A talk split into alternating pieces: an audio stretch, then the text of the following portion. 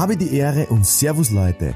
Habt ihr auch die Nase voll von falschen Propheten, die euch predigen, wie verkaufen geht? Ich sage dir, den einen Weg gibt es nicht. Du hast schon alles in dir, was du dafür brauchst. Und in meinem neuen Buch entdeckst du den Bestseller in dir. Dein Mr. Verkauf, Markus Kutscheba, sei ein Bestseller. Heute kommen wir zu einem Thema, wo ich sicher in den letzten zehn Jahren die meisten Anfragen bekommen habe. Also äh, überhaupt einen Auftrag zu generieren. Also das war das Thema des Auftrags, beziehungsweise im Seminar sicher die meistgestellteste Frage. Und zwar, wie kann ich mein Gegenüber einschätzen? Wie geht das? Wie kann ich mein Gegenüber einschätzen? Wie kann ich den schnell fassen? Wie tickt mein Gegenüber? Ja, das kann ich brauchen für Verhandlungen, für Teamsituationen, für Verkaufssituationen. In Wahrheit, wer jetzt gut aufpasst und, und vielleicht die eine oder andere Notiz macht, kann einfach sich wirklich viel Zeit sparen. Und Zeit ist ja bekanntlich mehr wert als Geld. Und ja, wenn es mir jetzt gelingt, euch Zeit zu sparen in der Zukunft, dann werdet ihr es weiter erzählen und empfehlen. Und auf das freue ich mich jetzt schon, auf eure Empfehlungen. Ähm, ja, kommen wir gleich zum Kern wie ticken Menschen? Menschen ticken verschieden, Menschen äh, ticken äh, individuell, gibt ja zwischen sieben und acht Milliarden Menschen auf der Welt. Da jetzt zu sagen, da gibt's jetzt verschiedene Menschentypen, wäre ein bisschen komisch. Gell? Deswegen, ich schaue, wenn ich mein Gegenüber beobachte, im Verkaufsgespräch, am Telefonat, in Teamsituationen, wenn ich meine Partnerin beobachte, beim Essen zum Beispiel. Und wenn ich nicht weiß, hey, wie knack ich die jetzt? Weil ich, ich will ja von der irgendwas. Ich will ja ähm, vielleicht, dass sie mir einen Gefallen tut. Ich will ja vielleicht, dass sie ähm, das tut, was vielleicht sie jetzt nicht unbedingt will, sondern das, was ich will.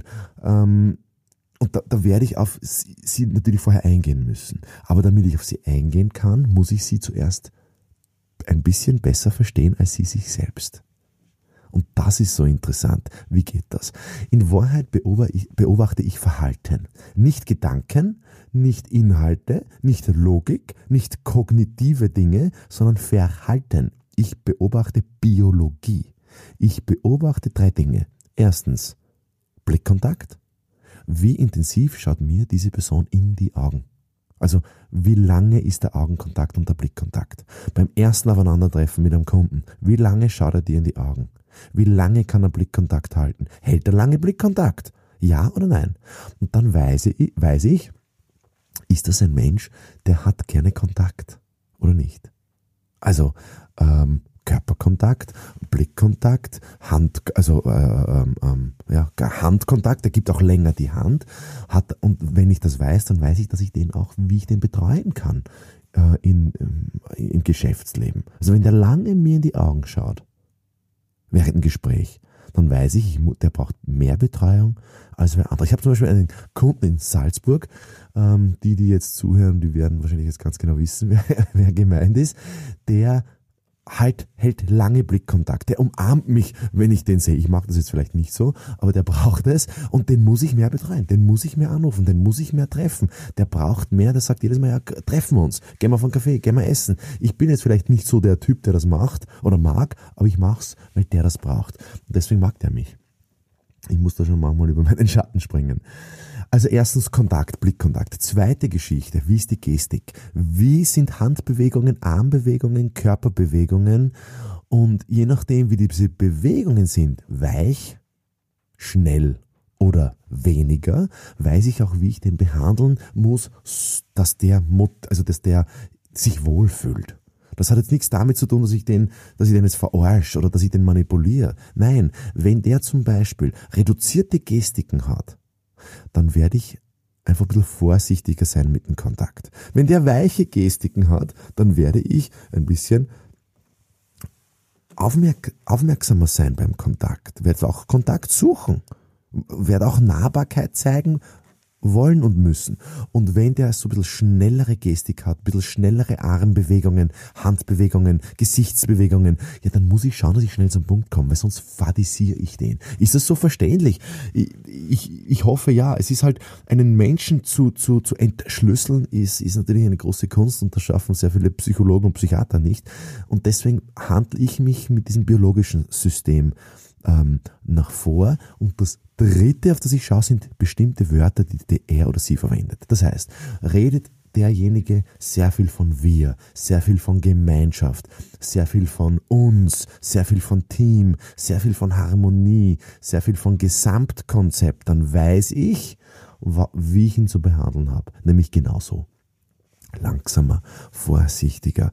Übrigens, diese Menschen, Strukturen, können nicht unbedingt gut alleine Entscheidungen treffen, ist auch klar. Ja, wenn ich so einen Kunden vor mir habe, und was werde ich machen? Ich werde schauen, dass seine Entscheidungsträger, dass ich die zusammenhole und alle auf einen Tisch hole.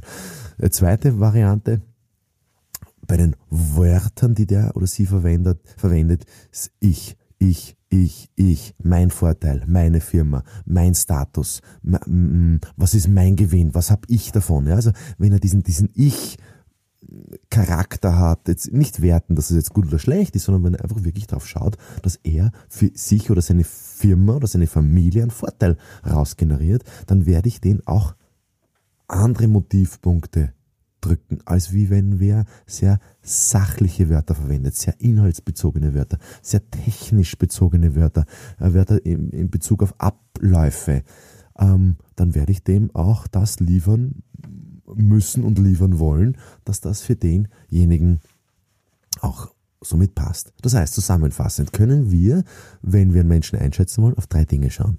Erstens Kontakt, zweitens Gestik und drittens Wortwahl. Und dann gibt's in Wahrheit das ist in Wahrheit der Schlüssel zu meinem Gegenüber. Wenn ich mir nicht sicher bin, wie ich, und übrigens, warum willst du überhaupt dein Gegenüber einschätzen? Ne, weil du dem äh, schneller begeistern willst, oder? Du willst dem schneller das geben, was er oder sie braucht. Ja, und wenn ich mir nicht sicher bin, was er, was er gern hat, dann frag ihn doch einfach ähm, ich merke immer wieder bei Verkäufern, die fragen einfach zu wenig. Dann, dann rufen die mich an oder in der Coaching-Situation, was soll ich jetzt mit dem machen? Und ich sage manchmal, du, ich weiß es auch nicht, fragen wir doch den. Ruf den doch an, mach doch den Columbo-Effekt. Wenn du nicht sicher bist, ruf ihn an und sag, lieber Kunde, ich sitze jetzt gerade vor deinem Projekt, vor deinen äh, Angaben, vor deinen Unterlagen. Ich überlege mir gerade, wie wir das äh, so machen können. Ich habe da noch zwei, drei Fragen.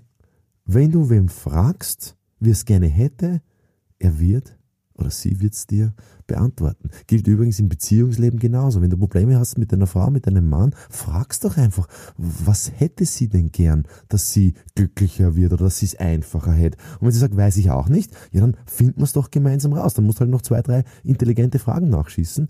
Ähm, ja, es ist bekanntlich alles möglich.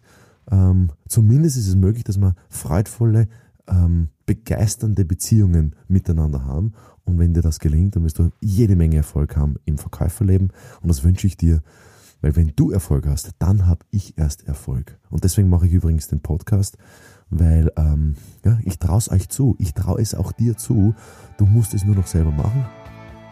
Und ja, viel Spaß dabei. Bis demnächst.